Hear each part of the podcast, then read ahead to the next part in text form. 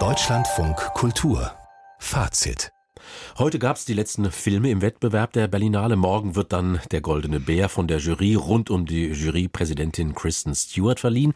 Und da wir ja hier in Fazit den Wettbewerb komplett abbilden, wollten wir heute noch flux über die letzten beiden Wettbewerbsfilme sprechen und auch die Gelegenheit nutzen, ein bisschen vielleicht über die möglichen Gewinner zu spekulieren. Und dafür ist unser Filmkritiker Patrick Welinski ins Studio gekommen. Hallo, schönen guten Abend. Guten Abend, hallo. Christoph Hochhäusler ist der letzte deutsche Regisseur, der ins Rennen um den Goldenen Bären gegangen ist. Wovon erzählt er denn in seiner Produktion bis ans Ende der Nacht?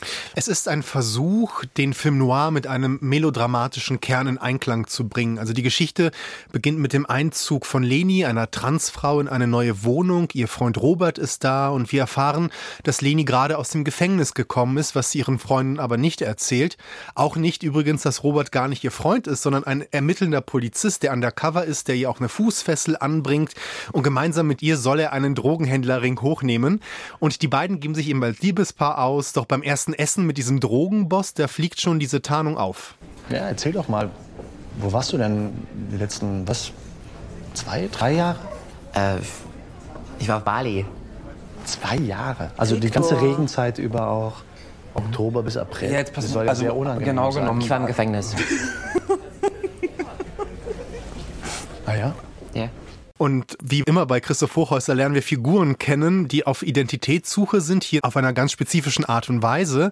Diese Reise der Figuren, die er hier zeigt, dass die Figuren, die sich unglaublich mit der Zeit ineinander verlieben, sich dann anfangen auszunutzen, von Jägern erzählt, die zu Gejagten werden. Am Ende werden auf jeden Fall alle Karten dieser Beziehung der beiden, Robert und Leni, neu gemischt. Und welche Bilder findet jetzt der Regisseur Hochhäusler für diesen Plot, für diesen Krimi? Ja, das ist schon für kurze Zeit meiner Meinung nach das Interessanteste an dem Film, dieser visuelle Zugang von Hochhäusler, der sehr stark mit sogenannten Tracking-Shots arbeitet, also Kamerafahrten von links nach rechts. Damit strukturiert er auch ganze Dialogszenen, die man ja meistens so mit Schuss-Gegenschuss-Aufnahmen strukturiert. Aber hier ist es die Kamera, die wie in so einer Möbius-Schleife diese Geschichte versucht einzufangen.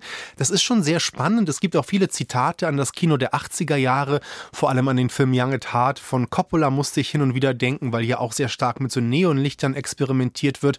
Doch ich fand schon, dass man die ganze Zeit dieser Figurenkonstellation, auch diesem Krimi-Plot auf Distanz bleibt. Also man würde die beiden gerne näher an sich heranlassen, egal ob sie jetzt Verbrecher sind und keine Erlösung bekommen oder nicht, aber so über diese Stilübung hinaus behauptet der Film etwas zu sein, was er vielleicht am Ende gar nicht ist. Dieser Genrefilm über einen schwulen Polizisten und seine Transfreundin, das klingt ja sehr trendy, ja. Herr Wilinski. Ist das eine neue Art Genrefilm? Das wäre es gewesen, wenn es aufgegangen wäre. Irgendwas muss bei den Drehbucharbeiten passiert sein, denn dem Film geht der eigene Mut irgendwann flöten. Und ich fand das auch ärgerlich, weil er aus dieser queeren Figur nichts macht. Es könnte genauso gut eine Cis-Figur sein. Und am Ende müsste man vielleicht sagen, dass die queere Figur den Film nicht queert. Und das ist irgendwie dann schon falsch. Der zweite Film, über den wir sprechen, ist der chinesische Animationsfilm Art College 1994 des Regisseurs Liu Jian. Er erzählt von Kunststudierenden der Chinese Southern Academy of Arts. Wieso ist dieser Film 1994 ausgerechnet angesiedelt? Ja, weil das so ein Zeitpunkt ist, wo diesen Studenten eine gewisse Art Freiheit blüht. Die sind alle kurz vor ihrem Abschluss, arbeiten an ihren Abschlussarbeiten. Die hören aber auch gerne Nirvana. Das sind so Slacker-Jungs vor allem mit so Haaren ins Gesicht. Die rauchen gerne, haben die Kopfhörer um die Ohren. Und sie träumen halt von dieser westlichen Kunst, von der sie zum ersten Mal hören. Sie hören was von Duchamp, sie hören was von Fluxus. Und das finden sie so spannend, dass das so anders ist als das, was ihnen dabei gebracht wird.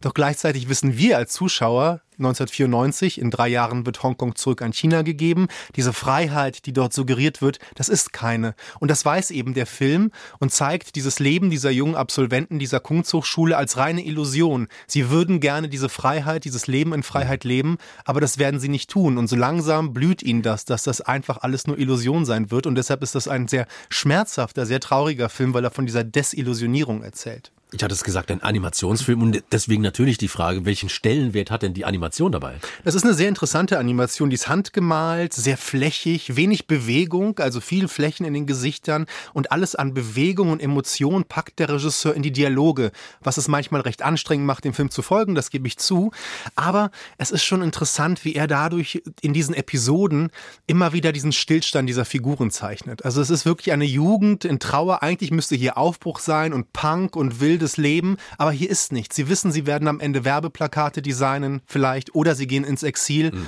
Und diese Trauer über ein Leben, das nicht gelebt werden kann, das durchzieht diesen ganzen Film und dadurch auch die Ästhetik des Films. Sie haben jetzt alle 19 Wettbewerbsfilme gesehen, Herr Wilinski. Haben Sie, haben Ihre Kolleginnen und Kollegen einen eindeutigen Favoriten? Hat sich da sowas rausgemändelt? Ja, ich glaube, wenn es nach den Kritikerinnen und Kritikern geht, ist Christian Petzold einfach dran. Für Roter Himmel gönnt ihn, glaube ich, jeder den Goldenen Bären. Als zweiter Favorit ist die Mexikanerin immer wieder genannt worden mit Totem Lila Aviles heißt die Regisseurin. Auch ein sehr schöner, spannender, gut gebauter Film. Aber am Ende setzen zurzeit alle ihr Geld auf Christian Petzold. Die letzten beiden Wettbewerbsfilme bei der Berlinale, morgen dann das große Finale mit dem Goldenen Bär, selbstverständlich auch bei uns hier in Fazit Deutschlandfunk Kultur. Patrick Welinski für heute. Besten Dank. Bitte.